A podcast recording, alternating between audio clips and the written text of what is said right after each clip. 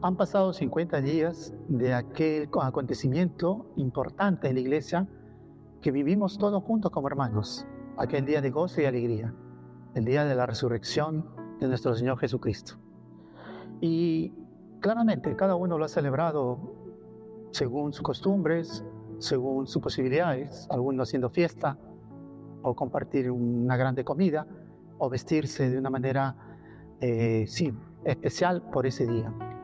Pues bien, como iglesia, después de este tiempo, nosotros hoy, día de Pentecostés, queremos celebrar y celebramos el nacimiento de la iglesia por la llegada del Espíritu Santo.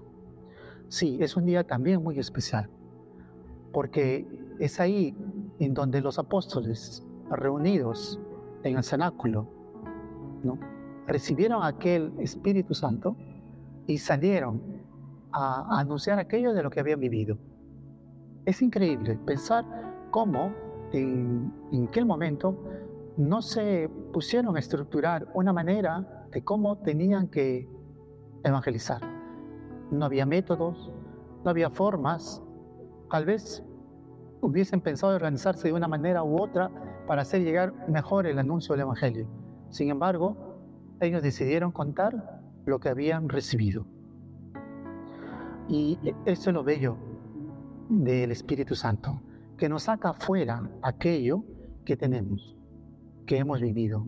Porque puede ser que nosotros tengamos o tenemos en el corazón otro sentimiento, otro sentimiento que nos haga mirar al otro con indiferencia.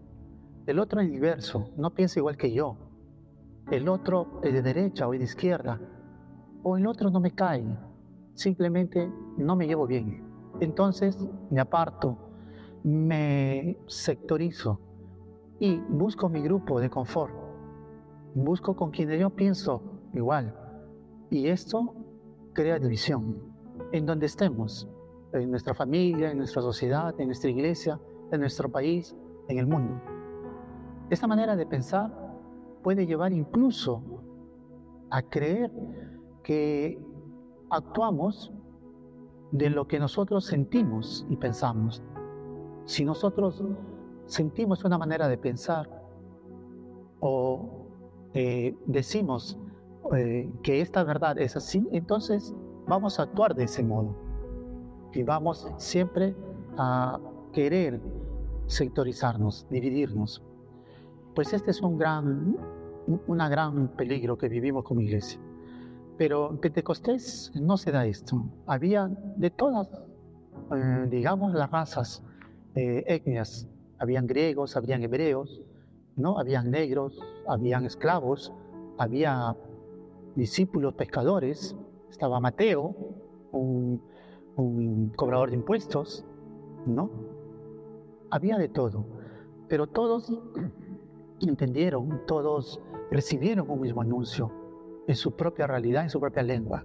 Y este es lo bello del Espíritu Santo, que nos une en nuestra diversidad, que nos hace sentir que estamos llamados a vivir una unidad, pero no una unidad que nos elimina nuestro ser, nuestra identidad.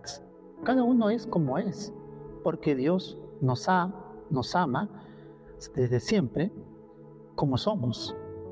¿no? Yo pecador, yo miserable, me ama tan igual como aquel santo que puede haber en la iglesia, o como aquel, aquel sí, estudioso que pueda eh, haber en la iglesia.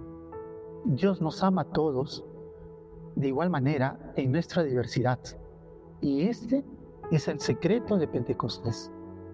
Ser diversos, pero el Espíritu Santo nos une, nos hace un solo cuerpo.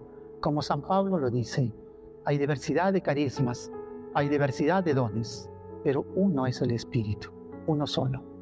Pues así es nuestra iglesia de bella, como un jardín en donde podemos ver flores y rosas de múltiples colores, tamaños y formas, pero es bella y cada uno brota y da su aroma, su perfume y eso lo embellece y eso nos deleita. Y en la medida en que nosotros podamos vivir esta unidad, Es decir, en la medida que nosotros podamos acoger al Espíritu Santo en nuestro interior, en nuestro corazón, entonces nosotros seremos este perfume de este Dios que nos llama y nos invita a anunciar lo que hemos visto. Y ahí tenemos que tener cuidado porque el Papa Francisco nos hacía recordar tres enfermedades ¿no? que, van en contra de esta unidad. Y es el egoísmo, ¿no? el victimismo y, y también el pesimismo. ¿no? Y el, el, el, victimismo es aquella persona que se siente o piensa que nadie lo ama, que todos están en contra de él, que para qué eh, voy a hacer algo si todos este, no les interesa quiénes somos. ¿no? Es una grave enfermedad, ¿no? Eh, también el, el, pesimismo es aún grave porque nos hace, eh, hace pensar, ¿no? De que ya todo está mal. La política, sí, como va, todos son iguales, la crisis económica, también la crisis ecológica, digamos así, ¿no? Todos los cambios naturales que están habiendo, desastres naturales que vivimos, podemos pensar, ya, ¿para qué? Me preocupo en hacer algo si al final todo va a ser igual. Pues, pues esto, esto eh, pensar así es terrible, ¿no? Porque quita la esperanza, ¿no? Algo que el Espíritu nos trae es esperanza, que yo siendo diferente del otro, podemos juntos vivir eh, y recorrer un camino. El camino que Dios nos invita a recorrer es el camino del amor, el camino del servicio. Porque el secreto del Espíritu es que el Espíritu es un don. Porque el Espíritu está para dar. Y es ahí que nosotros tenemos que aprovechar para acoger los dones del Espíritu. Y si nosotros tenemos el Espíritu, entonces sentimos en nuestro corazón, ¿no? Este deseo de dar, de donar. Y la iglesia encuentra su identidad. La iglesia es un don para la humanidad, para el hombre. La iglesia está para dar. Tal vez podemos pensar en un Dios que siempre nos quita, que siempre nos pide, que, que, que nos arrebata algo. Pero Dios del Nuevo Testamento, el Dios de Jesús, el Dios de la cual Cristo hace su nueva alianza en la cruz y nace en el Pentecostés, es ese Dios que está para darnos, que es, que es don, que nos da. Y, y, nos da su amor, su servicio. Y es ahí donde nosotros tenemos que preguntarnos, ¿y yo? ¿Estoy dispuesto a vivir con el Espíritu, a donarme, a dar a estar, eh, ser, ser este siervo del amor, en donde yo me encuentro, en mi familia, en mi, en mi realidad de, de estudiante o profesional, o en mi parroquia como laico o como consagrado, como religioso. Yo estoy dispuesto a vivir este don del Espíritu, de donar, de donarme.